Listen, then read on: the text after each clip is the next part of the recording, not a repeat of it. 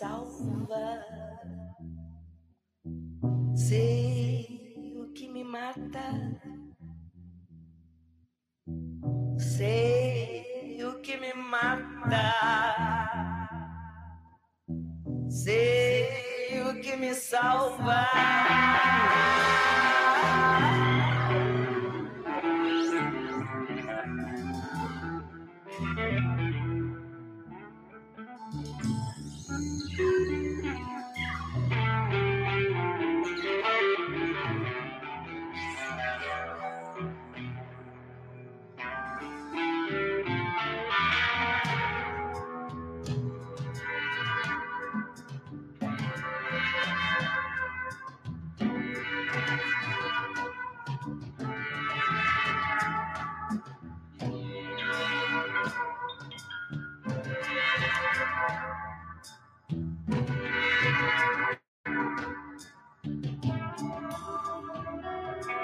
Sei o que me salva, sei o que me mata, sei o que me mata, sei o que me salva.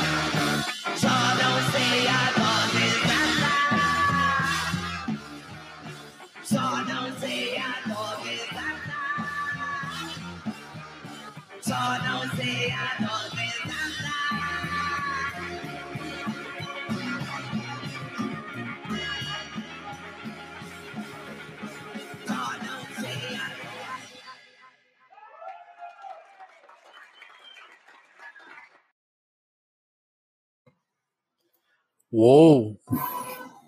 Que som, que som, que bom começar o Telefonemas com música. Esse é o corte, né? E aqui temos, vocês viram aí no vídeo, né? Tinha algumas pessoas tocando nesse vídeo. Elas, uma, algumas delas estão aqui com a gente, Alzira aí e o Cuca Ferreira. Sejam bem-vindos ao Telefonemas. Já vamos Demais, tentar né? jogar, jogar de cara. O que, que é isso aí que a gente acabou de ver? Essa é uma parceria minha com o poeta Ruda é, interpretada pelo Corte, né? com Daniel Verano, Marcelo Dvorek, Nandinho Tomás e nós. É isso. É isso. Corte é isso, essa banda, né?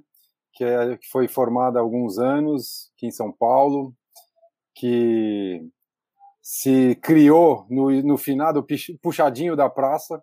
Foi o, o primeiro lugar assim que que a gente fixou uma certa residência e começou a fazer uma todas as segundas-feiras à noite, que é uma noite era uma noite completamente é, esquecida, né, e morta assim na, na, na, cena, assim. E a gente começou a fazer umas temporadas de segunda-feira à noite e começou a colar sempre uma galera que foi aumentando e foi meio que voltando e tal.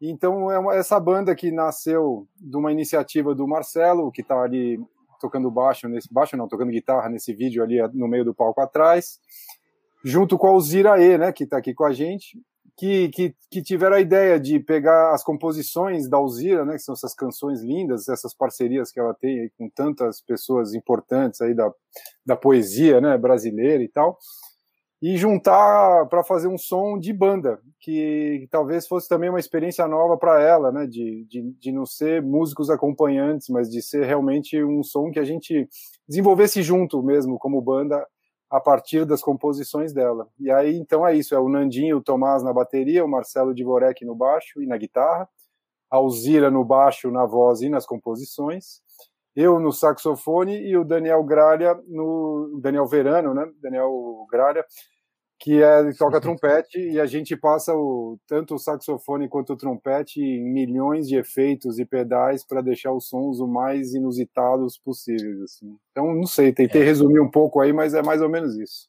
Não, esse vídeo ao vivo que a gente introduziu foi bom para entender o, essa banda de rock aí que vocês são, né? O, pe, o peso, essa baterista é. que levanta, né? Alzira, é. conta, conta um pouco assim como que você recebeu esse convite e, e abraçou essa ideia de ser uma banda, né? Porque não é. Acho que as cantoras e compositoras brasileiras, a gente tem muito essa figura, né? Do, a, a, uma banda que, é, que pouco importa, que é, parece gig, né? Às vezes, às vezes tá um guitarrista, às vezes tá Não, vocês só funcionam, você, é uma banda mesmo, né? Não é a Alzira e o Corte. É, é não, corte. mas é, Conta o público isso. em geral não sabe ver essa diferença, Vinícius. Eles não sabem, porque, assim, é uma luta, entendeu? Porque é isso, é, eu, eu não sou a dona da banda. A banda, uhum. ela tem cinco donos, né? É, não tem como ser diferente. É, quando você propõe uma banda, né? Uhum. Uma banda que vai é, elaborar, como o Cuca falou, esses, esses arranjos inusitados. É, esse convite que o Marcelo me fez, também me fez procurar o lado B da minha composição, vamos dizer assim. Tudo que estava num lugar onde precisava uma outra tradução sonora, um peso, é, enfim, coisas mais agressivas, né? De também de se dizer numa música. E então a gente fez essa escolha para que isso pudesse é, ser vestido por essa banda, né? E, sendo, e o corte foi se nutrindo, vamos dizer, de, dessa experiência com, o lado B dessas parcerias, dessas parcerias que eu tenho, né? Entendi. Porque é muita coisa, Vinícius, é um arquivo muito grande de composição.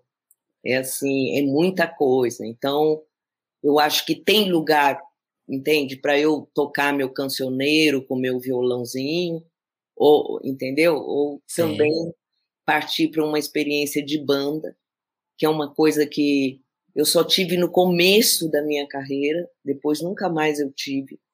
Então, para mim é, é muito rico, tá?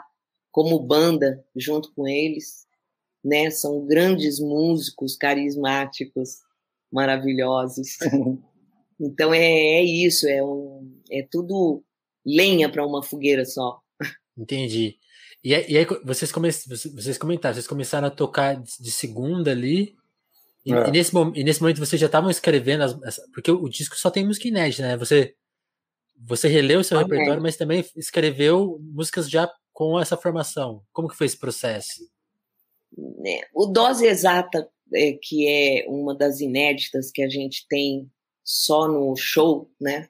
Tanto que virou um vídeo desse mini álbum visual que a gente lançou em, em dezembro de 2020, que esses shows foram gravados em 2019 na sala do Itaú Cultural, eh, pela Cachimbo Produções.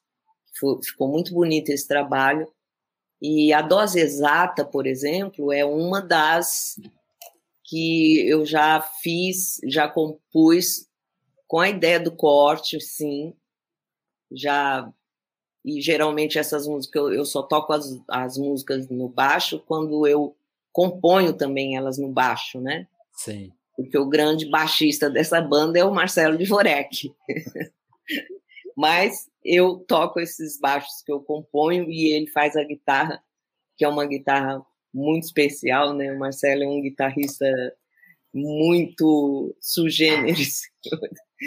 é, e aí a gente tinha essa oportunidade, né, de trocar. O Cuca também toca a pedaleira toda, toca a flauta.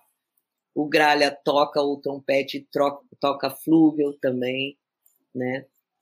Todos utilizam pedais, enfim, que eu acho que é, é um segundo instrumento, né? Trabalhar com esses pedais aí, com essa riqueza de, de, de timbres e tudo que rola. E a dose exata já foi meio que, que na intenção, sim. Mas muita coisa que estava em arquivo, que nem faz parte de um repertório tão atual da composição, mas então, são inéditas, né?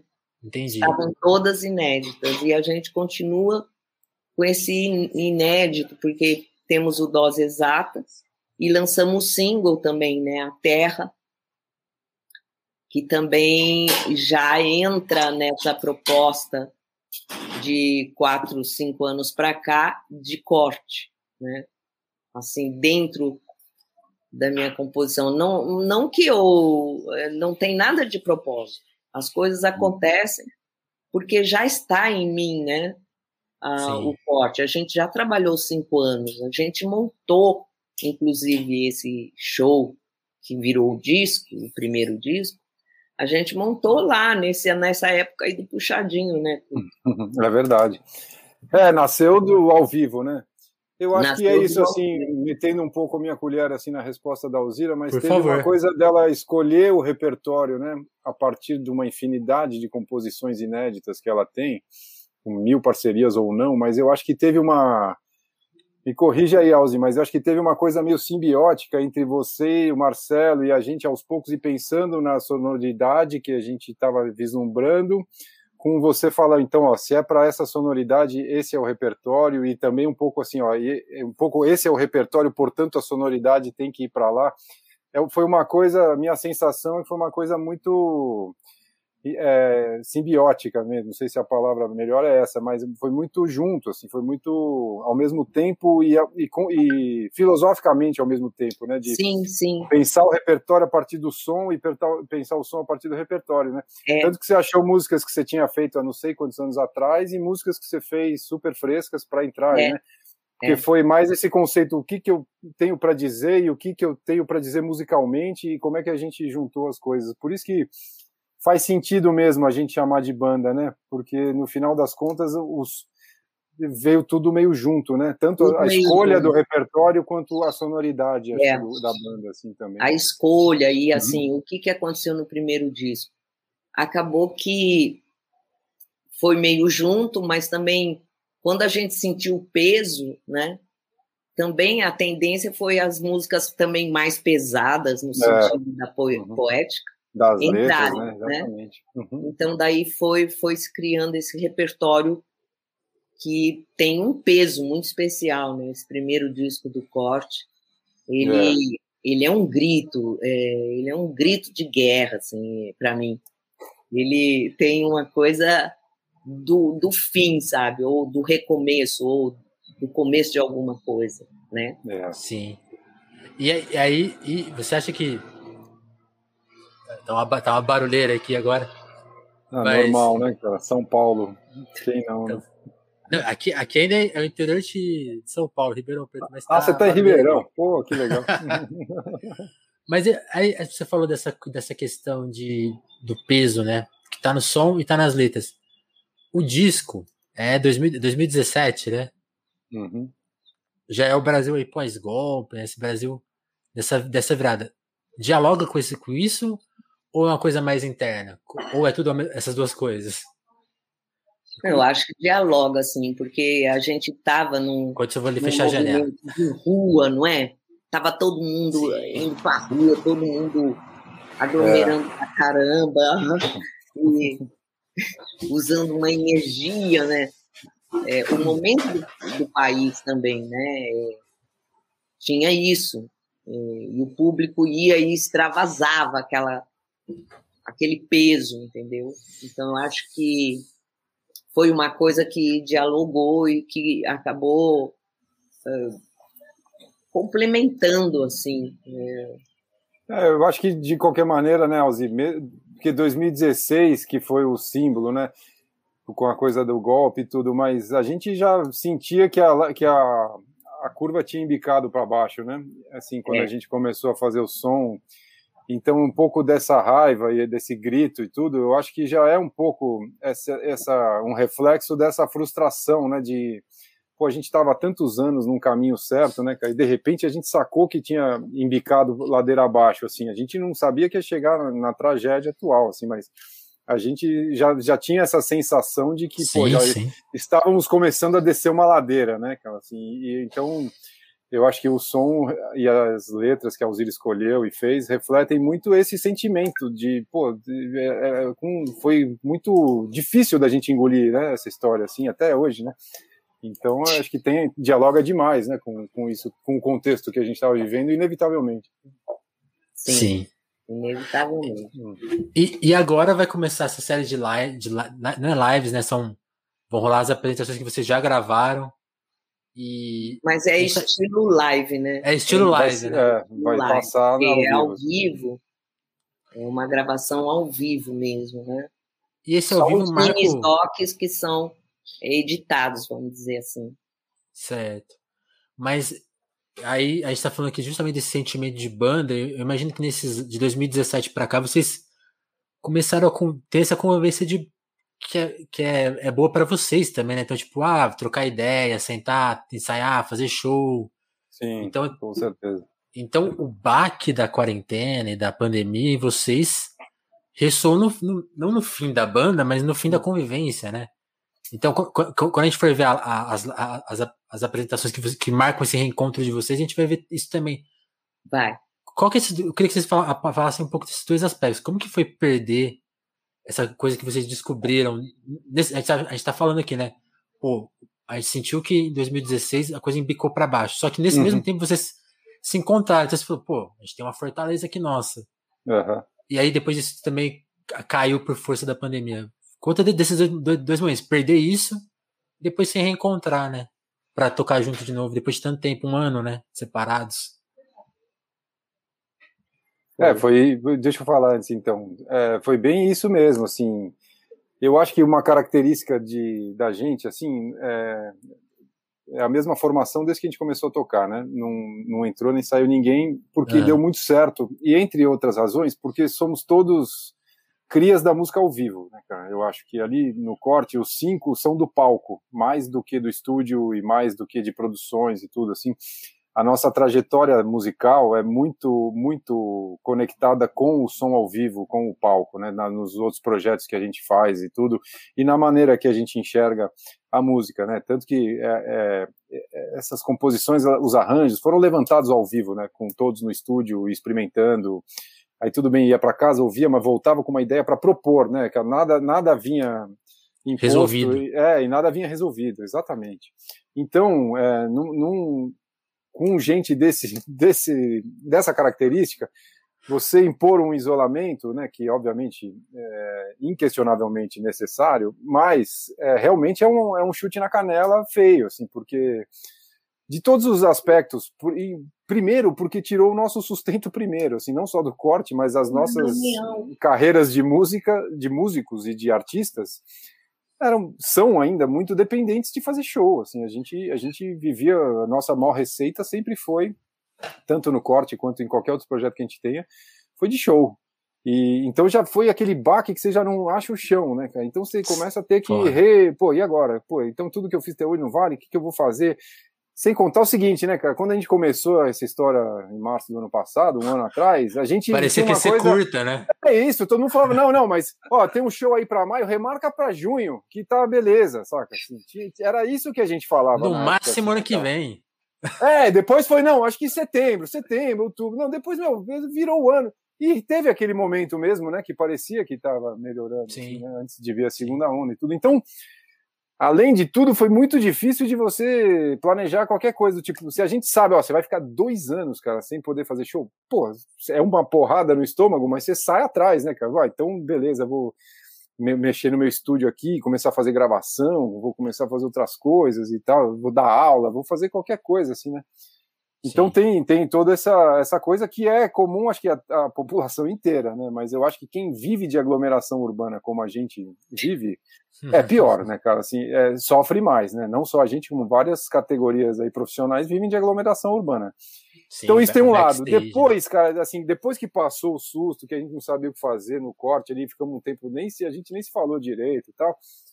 Ah, pô, começou a dar vontade de fazer de novo. Então, como é que a gente acha um caminho para voltar a criar, voltar a produzir ou voltar a fazer alguma coisa artística, né? Respeitando essa situação. E aí a gente aos poucos começou a achar esse novo jeito de, pô, um vem com uma ideia, grava, aí manda pro outro, pensa em cima e vai indo. E fomos aos poucos fizemos um primeiro exercício que foi essa música Terra que saiu na virada do ano.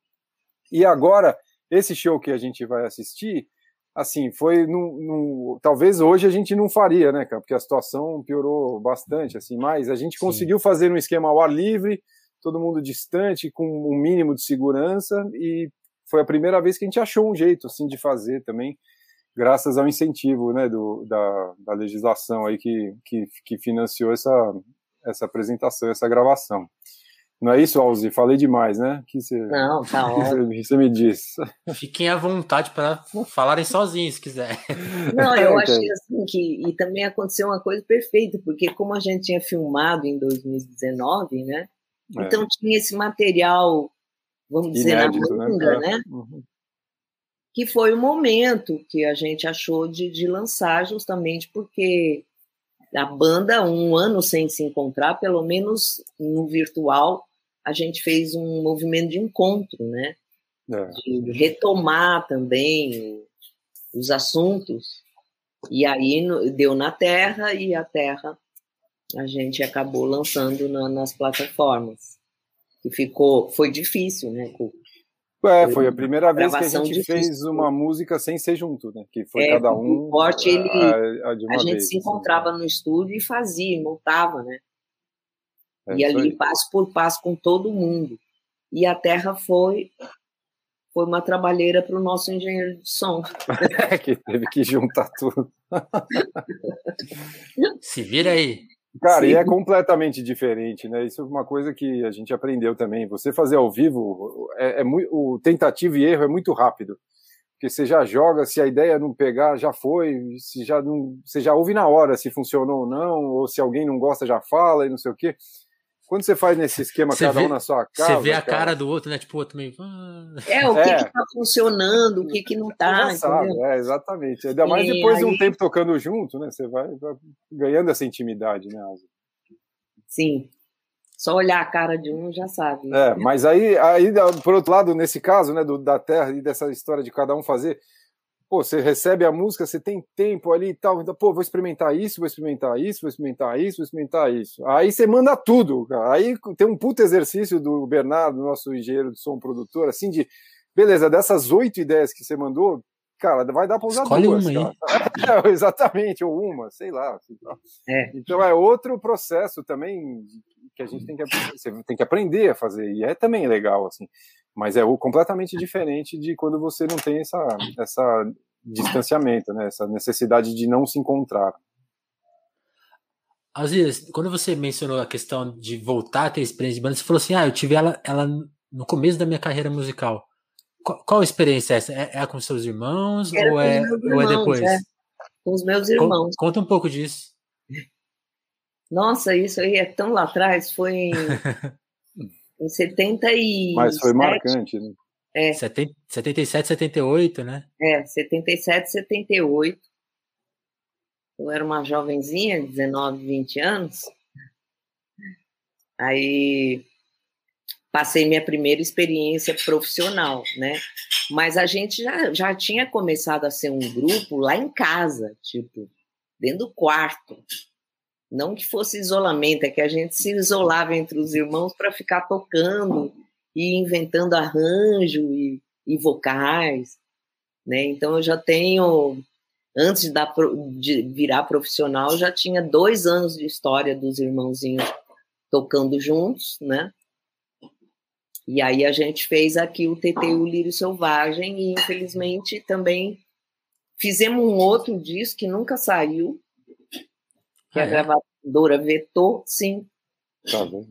Por qual, por qual razão? O Lírio Selvagem gravou dois discos. Um é o TT e o Lírio Selvagem e o outro que seria, ia voltar para o negócio da banda, porque ia voltar sendo Lírio Selvagem, simplesmente. Que a TT fazia parte, mas é aquilo lá que você fala e que a gente vê a dificuldade até hoje de não aceitarem que não é Alziraê corte, não é corte Alziraê, é só corte, né? Quando você está num trabalho assim, então, assim, desde 77 a gente passa tá esses briga. cursos para formar uma banda. A gente era uma banda. Sim. Mas eles fizeram, exigir TT e o Livro Selvagem, que a TT com uma voz é, muito peculiar, né? É, com, chamando muita atenção para essa voz diferenciada, é, teve que colocar o TT na frente.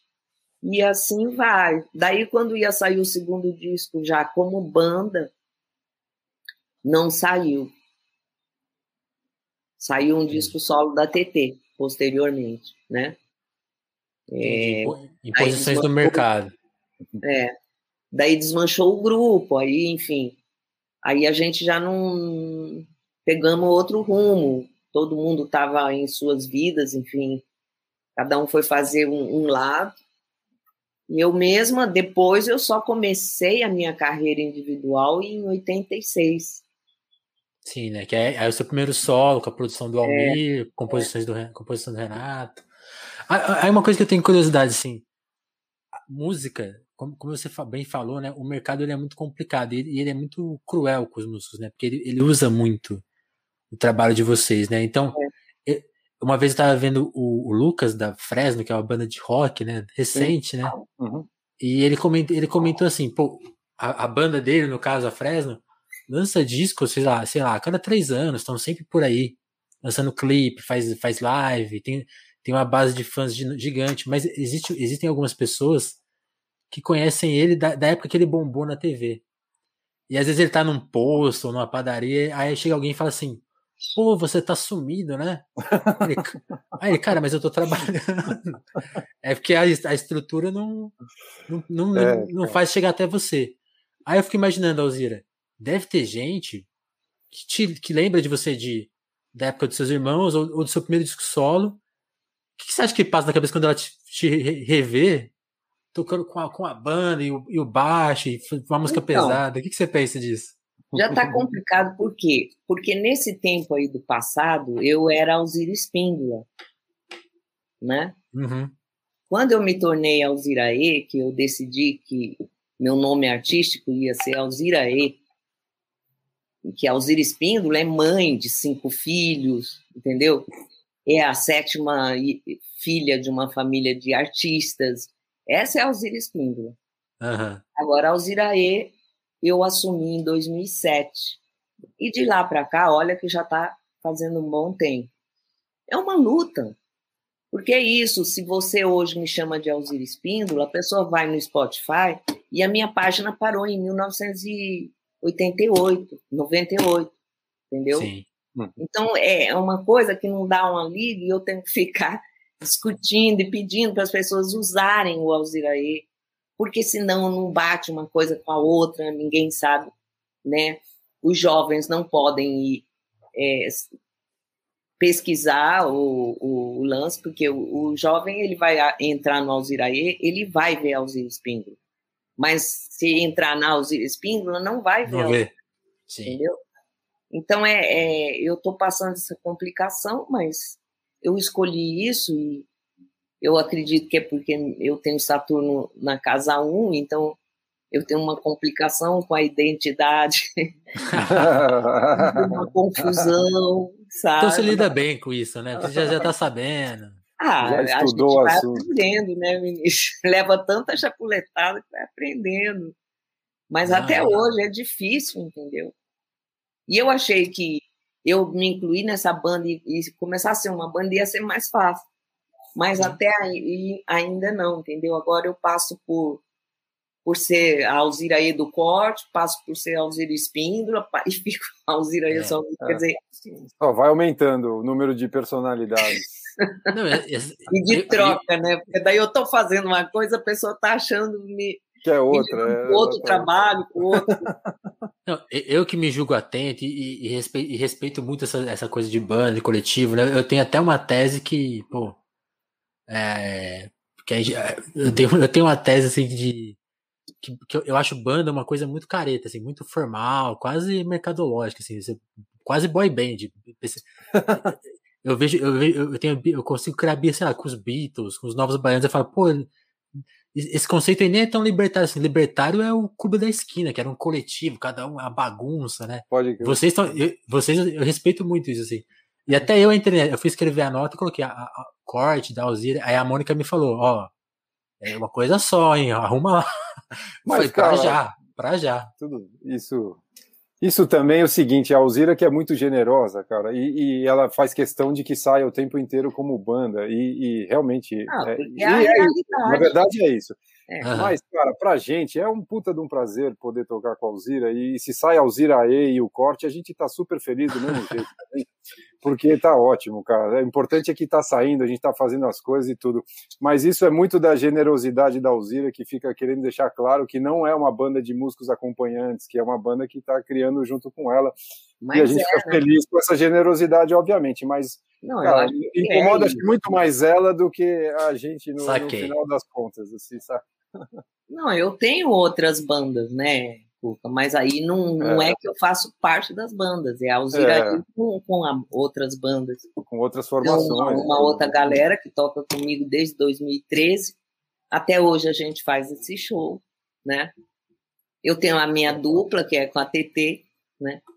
Que a gente hum. também trabalhou muitos anos como dupla e até hoje pode acontecer, não tem problema nenhum, né? a gente ser dupla também, que é a maior confusão também. Porque daí é, é e TT Espíndola, aí, aí é TT E e Alzira Espíndola, é uma qualquer jeito que sai, mas é isso, a gente vai lidando com isso, vamos dizer, com humor, né? Porque a gente conhece essa história de há muito tempo. É isso como o mercado às vezes injeta as coisas e quer, né?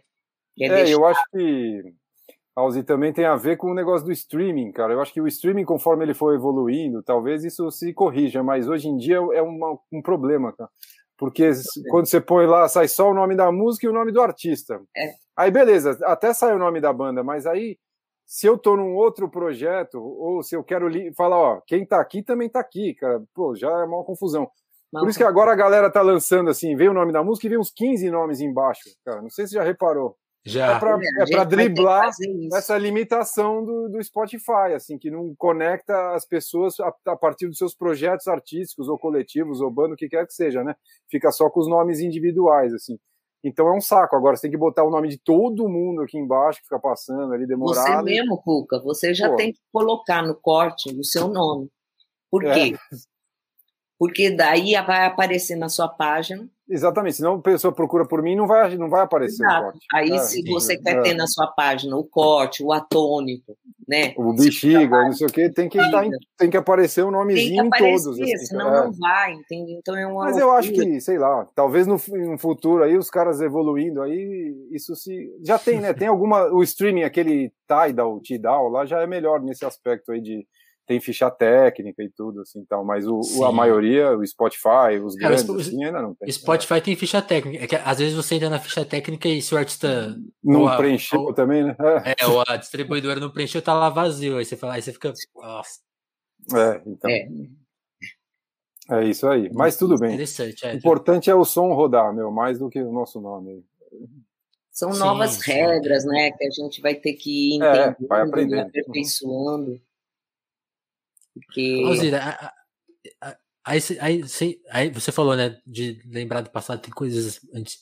Quando a gente olha para sua biografia, acho que é impossível não reparar nos seus parceiros, né, nas pessoas que você encontrou por aí, tanto É, eu vou até ler aqui assim, pô, o Arrigo, o Itamar, a. Quem mais? Alice. Alice Ruiz. A Alice. A conta um pouco. Tiganá. Lucina, Tiganá, é. Ruda. Conta um pouco de cada um, assim. Eu, eu tenho. Tirando meus irmãos, né? Que foram os primeiros encontros. É, é, eram inevitáveis, né? Inevitáveis.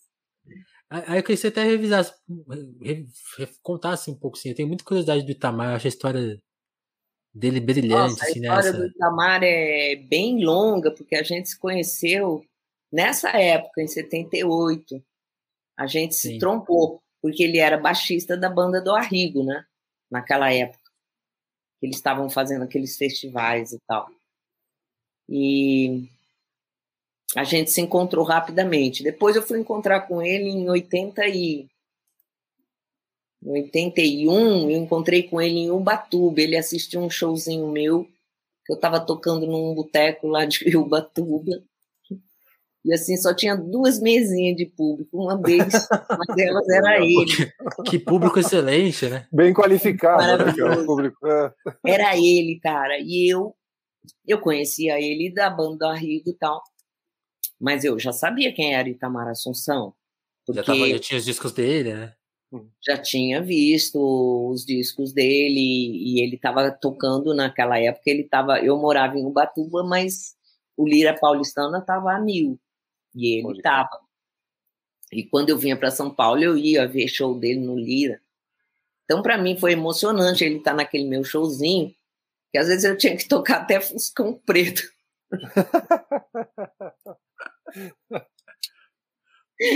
para defender a noite do boteco é, da, famoso quem nunca, né, Alzi?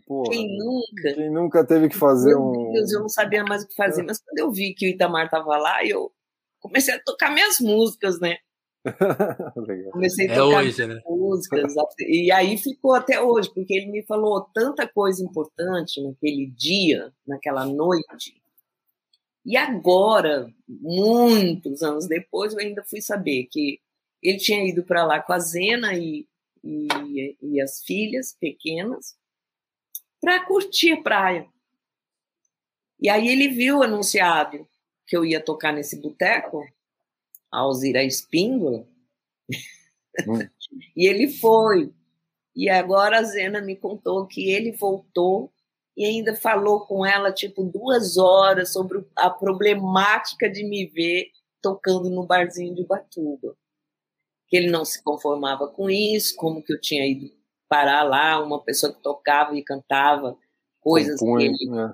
gostou, né? Obviamente, uma compositora e jovem desbravadora, porque eu saí lá do Pantanal para vir para cá, né?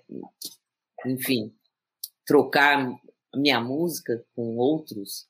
E então ele foi uma pessoa que, ao mesmo tempo que ele abriu minha cabeça para coisas, ele também me influenciou, né? Como, como compositora. Eu comecei a aprender muita coisa com ele, como compor, como levar isso adiante, como ter certeza porque é isso, você tem que ter certeza do que você está fazendo para você botar a cara para bater, né? Sim. Então, é tudo isso Itamar, ele, ele falava muito sobre isso, ele insistia nesse assunto de você é, levar a coisa da composição a sério mesmo, compor, não, é, compor com conceito, por exemplo, você tem um conceito, você pode fazer várias músicas em cima desse conceito, entende? Para você ter como escolher. Então ele sempre tinha essa coisa de vamos muito para a gente pensar e escolher coisas, né? Então um monte, um monte de coisa que eu acho que eu aprendi com ele e e foi assim o que foi me dando cada vez mais gás de ficar na minha.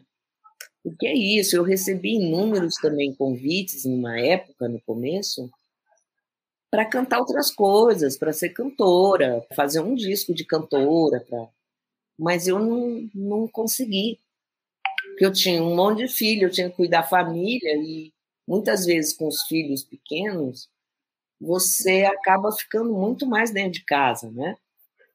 Não que isso atrapalhasse a minha carreira, eu estava me fortalecendo e compondo enquanto isso, né?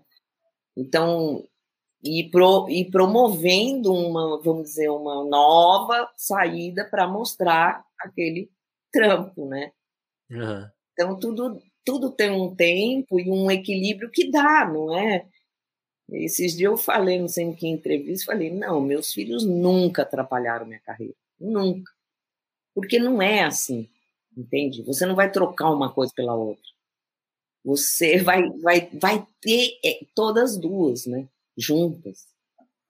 Então, é coisas que eu fui aprendendo e pude virar uma compositora, ou sei lá, uma cantora que canta suas músicas, não sei o que eu sou.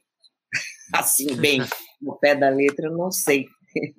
Entendi. Porque eu também não gosto de me classificar e nem classificar minhas músicas em nenhum rótulo, assim. Não é que eu sou roqueira. Eu, o que, que eu tenho de roqueira, gente? Sair lá do meio do mar. Aí, mas eu também não sou não, não sou música sertaneja, não sou é. não sou MPB, porque eu nem sei tocar um violão de nylon. e eu acho muito difícil você fazer MPB sem violão de nylon. Tem que ter. É. Então eu não sei. Só que eu só sei disso, entendeu? Que se você se dedica, tem foco e consegue projetar um caminho, ele não precisa existir. É você que vai fazer ele passar a existir. Né? Sim. Então é, é, aprendizado com os cara fera que eu encontrei na minha vida, porque eu tenho isso, eu encontro essas pessoas, entendeu? Que elas têm, vamos dizer, um carisma muito grande. E eu não falo só de Itamar, de Arruda, de Tiganá, de, de Lula Lucina, eu estou falando também do corte, entendeu? Por que, que eu também? Porque eu também sou assim com meus parceiros. Eu me uno a eles, eu não, eu não consigo. E tudo isso também que foi acontecendo na minha vida me deu a certeza de eu virar Alzira E. Porque esse E não é E ponto de espíndola, entendeu? Esse E é esse E da, das parcerias maravilhosas que a minha música consegue ter. Entende? É uma abertura para o outro, né? É. Eu acho Legal. isso mais, mais assim que me dá força para continuar assim, seguindo na correção.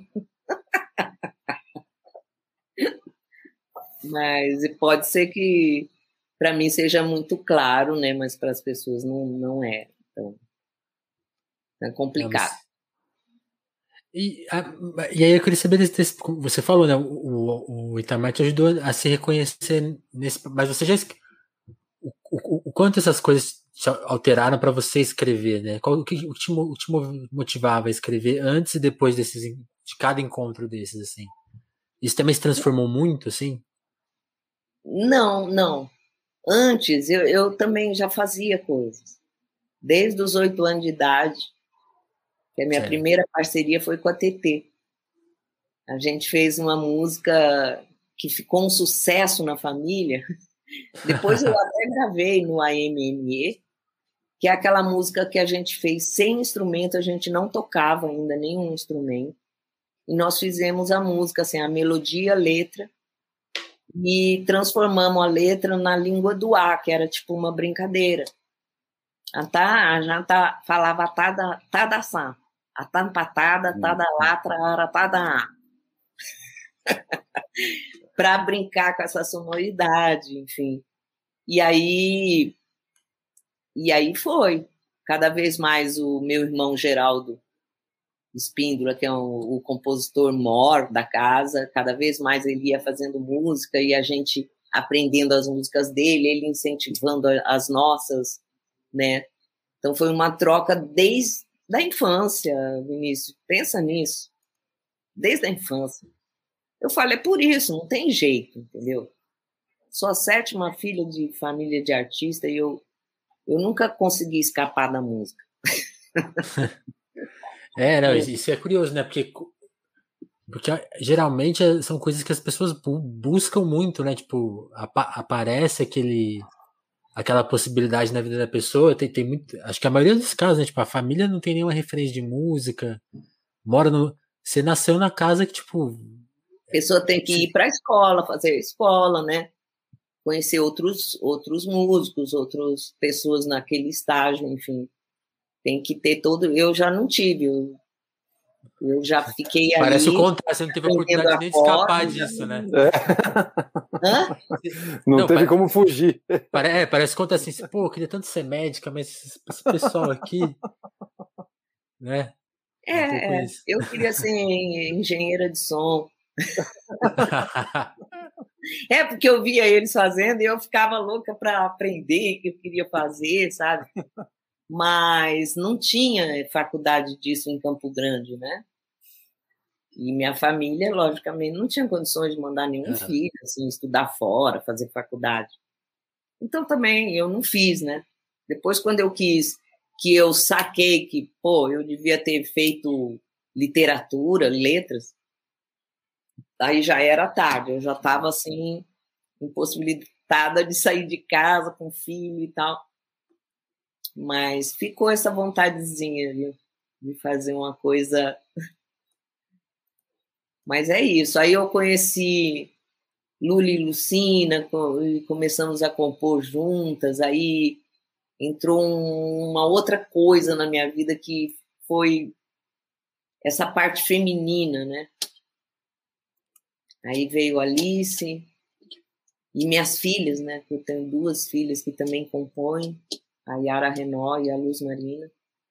Então eu continuo também, parece que eu tenho uma coisa assim que eu tenho um olhar para esse tipo de, de composição, sabe? Que talvez pelos assuntos, não sei muito bem como acontece. Interessante. Eu sei, eu sei que o Cuca tem que. Você tem que sair agora, Cuca? É, eu tenho. Desculpa, meu, tenho um negócio às três. Tudo bem? Dá para? Ou você, você ainda continuaria bastante? Qual que é a. Não, acho que a gente tem mais 15, 15 minutos de papo, assim, se você quiser ficar, ou, ou, fica só eu, e a Zira. Tá, eu vou tentando aqui, qualquer coisa eu saio aqui, eu aviso. Beleza, eu beleza. Tá bom. Então, agora vamos então aproveitar o Cuca, vamos fazer contar um pouco como que foi essa história para ele. Como que é, ele Cuca, começou Cuca. a tocar esses instrumentos que ele toca com uma, uma coisa, uma virtude maravilhosa. Eita. Fala um pouco de você, do Bexiga, pô, tanta coisa. Ah, né? cara, o, tem um, na verdade, eu, eu, Daniel Verano e o Marcelo de Borek, né, a gente é do corte e também é do Bexiga, né? A gente se conheceu, na verdade, a partir do Bexiga 70, que a gente já toca junto lá há 10 anos e tal. E, e, e, eu já tive, ainda tenho, na verdade, outros projetos com o Daniel Verano, também com o Gralha. E, é, é legal porque cara, acho que cada vez mais, né, a gente vai desenvolvendo um monte de lado artístico, assim, né, tipo a Alzira falou, pô, tenho trabalho com corte, mas tenho também outras, outros trabalhos, né, outras formações, outros projetos. E eu acho que isso é super saudável, né, cara, porque se você só tem um projeto para jogar todas as suas ideias, cara, isso geralmente dá, não dá certo, porque as ideias às vezes são muito diferentes e elas não cabem num projeto só, né, e eu, eu comigo sempre foi assim também. Então eu e o Grali, a gente desde o começo, o trompetista, né, o Daniel, a gente entrou por uma via de pesquisa de timbres com instrumentos acústicos, né? Então ele toca trompete, eu toco, toco saxofone e a gente sempre curtiu essa viagem de cara, como é que eu posso fazer um instrumento de mais de 100 anos soar de uma maneira completamente inesperada, assim, que, de uma maneira que ninguém nunca imaginou, assim. E é muito engraçado, Sim. né? E a gente começou a desenvolver esse trabalho com pedais, começou, fomos participar de um outro projeto meio de laboratório de improvisação em cima disso, que chama Naxtro, e fomos indo. E aí, quando a gente foi fazer o corte, né, o Marcelo que teve essa ideia, ele falou, cara, mas eu quero vocês, não vocês do Bexiga, eu quero vocês dessa outra viagem aí que vocês têm, assim, né? É. E a gente falou, puta, lindo, né? Porque a gente sempre foi pela maluquice, pela coisa livre, improvisações, barulhos, gritos, ruídos e pá. Aí como é que a gente põe tudo isso a serviço da canção, né, cara? Porque aí agora a gente tem as músicas, né, as composições que são lindas e são fortes, e aí como é que você faz casar um universo do grito e da maluquice do, e do, da viagem, do psicodélico, não sei o quê. Mas coloca isso a serviço é, é, da canção, né? E, e, foi é o que a gente tem feito. E é engraçado que o público do corte assim é muito. Às vezes os caras me vêm tocando, mas eles não entendem que aquele som que está saindo é o som que, tá, que eu estou assoprando, assim, e, e, isso eu percebo muito nitidamente, assim, que a pessoa é porque não, tem hora que você, você não vê é, com o saxofone com a, na mão, né? Você já tem Imagina na sua cabeça som, né? o que é. vai ouvir, assim. E aí vem um negócio que não tem nada a ver, assim, porque está totalmente processado, invertido e acrescentado, não sei o quê. E às vezes a pessoa fala, eu não sei se ouviu o sax direito. Cara não, você ouviu, mas não era o, o sax, era, era, o sax com outras coisas. E o trompete também. Então a, a nossa viagem com o corte tem sido uma, além de tudo, maravilhosa por esse aspecto também, né? Da gente conseguir colocar uma pesquisa nossa num outro universo que não é muito comum de você encontrar, assim. Então, mas é, é mais ou menos essa a trajetória que a gente vem tendo, eu, Gralho, Marcelo, tal, em relação.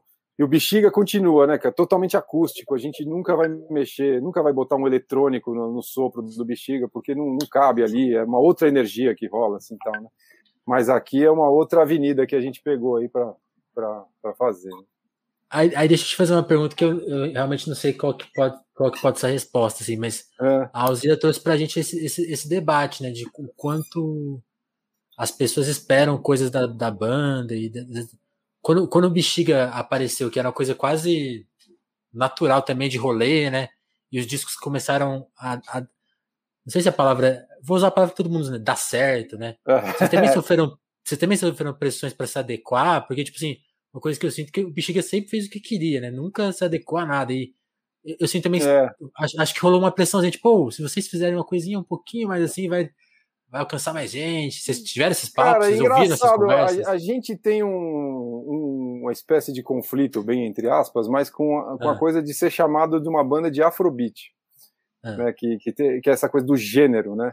E é engraçado que às vezes isso é até mais fora do Brasil do que aqui, assim, mas sempre tem uma necessidade de classificar a gente como um som, assim, e eu concordo com o que você falou, assim, porque quando a gente começou a tocar e juntou as pessoas no estúdio, começou a levantar os sons, cara, a gente até pegou umas músicas do Fela Kuti para esquentar, para ver se saía, não sei o quê.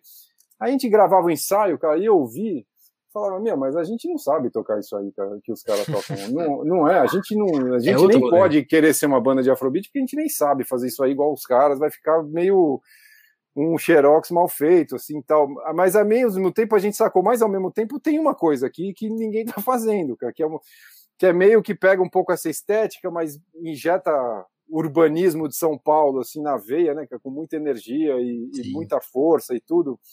Então a gente foi indo sem conseguir classificar muito o que a gente estava fazendo e meio sempre foi muito orgânico e muito natural, assim. Realmente a gente nunca se a gente nunca se preocupou, ah, vamos fazer agora uma música para não sei o quê, assim. Às vezes a gente fala, cara, ouvi esse som aqui, ó, trouxe do Pará, seu Manuel Cordeiro com o filho ali arrebentando na guitarra, não sei o que, porra, vamos chamar os caras. Aí faz um som com os caras, dali a gente vai compor um negócio que foi influenciado por aquele encontro também, mas não é uma coisa que coloca o mercado na frente, até porque, cara, a gente é pequeno demais para ter esse tipo de preocupação, né, cara? A gente, o nosso dar certo no Bexiga até hoje é a gente continuar junto é, fazendo, assim viabilizando o projeto, assim, conseguindo fazer as coisas e conseguindo ganhar um pouco de grana com isso. Mas uma banda de 10, cara, no Brasil, assim, nunca vai.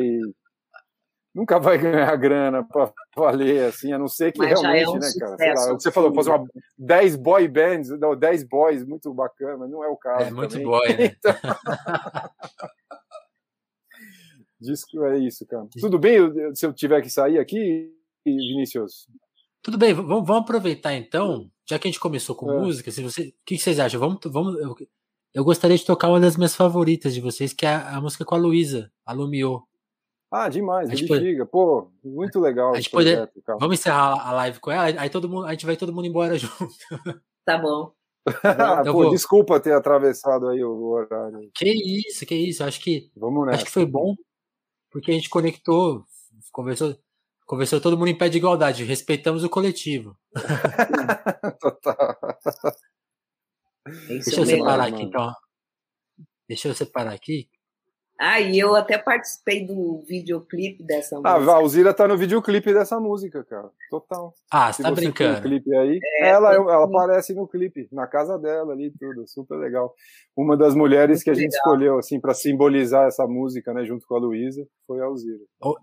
Vai, vai, então, agora, agora as pessoas vão supor, pô, o cara já sabia, né? Não sabia, não. É. não, mas é, pode, pode, pode acreditar aí, né? Acertou na então, mosca. Gostei disso. Vou colocar aqui. Gente, muito obrigado. Eu aproveito e me antes, despeço antes de aqui, mano. Mó prazer aí, viu, Vinícius, conhecer aí e falar uma ideia. Beijo, Cuca. Beijo, Alzi. Depois noite, falamos. Hein, 10 da noite hoje, combinou. Então, pessoal, eu vou tocar Alumiô da Luísa Lian com bexiga. Agradecer muito, Alzira, obrigado pelo papo, pelo, por Obrigada a você. disponibilizar o seu tempo aí. Ah, Faz um convite pro pessoal assistir também as apresentações que vão estar no ar a partir de agora, né? É, é a partir de é, hoje, né? O corte no Quintal da Bruxa, a partir de hoje, às 10 horas da noite. É, tem o vídeo estilo live, né? Que vai ter um, uma demonstração também de pequenos episódios da reunião da banda, que é um mini doc que vai abrir três dias nessa semana, hoje, amanhã e depois, e na semana que vem também, de sexta a domingo, às 22 horas. Isso. Vamos, para lá. Quiser, quem, quiser, quem quiser chegar lá, eu vou deixar o link da página do corte aqui do YouTube. Isso. Já se programa, dá para ativar o lembrete, aí não tem como dá. perder. Alzira, brigadão. Eu vou, como gente, eu sempre agradeço no final o pessoal que a, ah, colabora no nosso Apoia-se, tem aqui a, tá aparecendo aí, apoia esse telefonemas. Hoje eu vou fazer diferente. O pessoal da lista é, entende essa exceção. É, mas muito obrigado quem já tá lá sempre, sempre, que é uma grande força a gente continuar produzindo aqui o Telefonemas, todo mundo que tá lá. E o meu convite que para quem veio aqui pela Alzira, pelo, pelo som dela. Oh, gostei dessa entrevista. Acompanhe as outras entrevistas aqui no nosso canal do Telefonemas, no, tanto no YouTube quanto no Spotify, onde você estiver ouvindo aí o nosso podcast tem outros papos tão, tão legais quanto esse aqui. E já que a gente tá fazendo esse encerramento diferente hoje, então a gente vai direto pra música e vamos curtir esse clipe. Valeu, gente. Obrigado, Vinícius. Obrigado. Obrigadão, Alzira. Demais. Tchau, beijão. Beijo.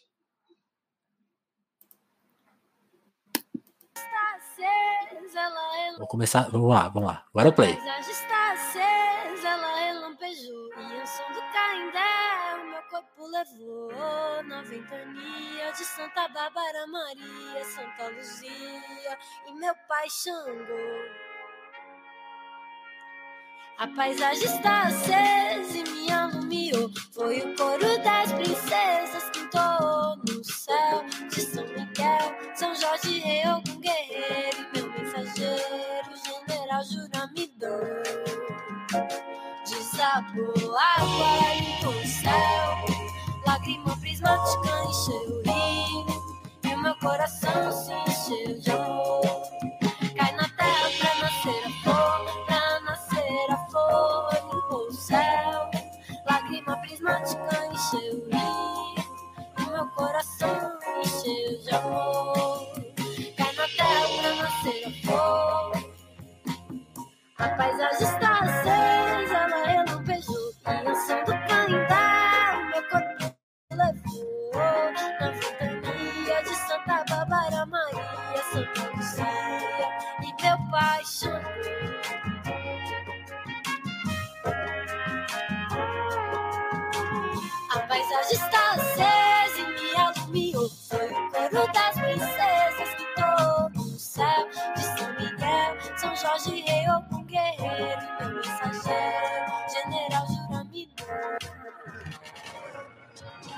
Desabou água e o céu, lágrima prismática encheu o rio, e o meu coração encheu de amor.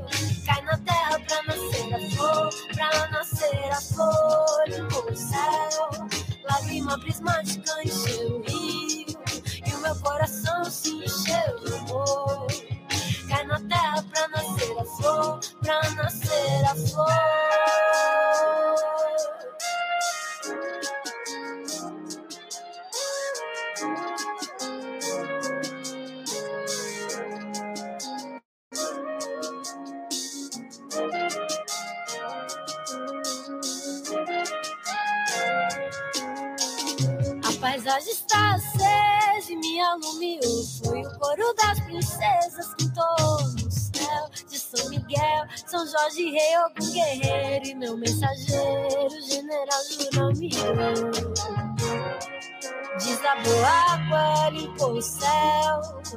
Lágrima prismática encheu e o meu coração encheu de amor. Cai na terra pra nascer a flor, pra nascer a flor. Limpou o céu, lágrima prismática encheu. E o meu coração se encheu de amor. Cai na terra pra nascer a flor.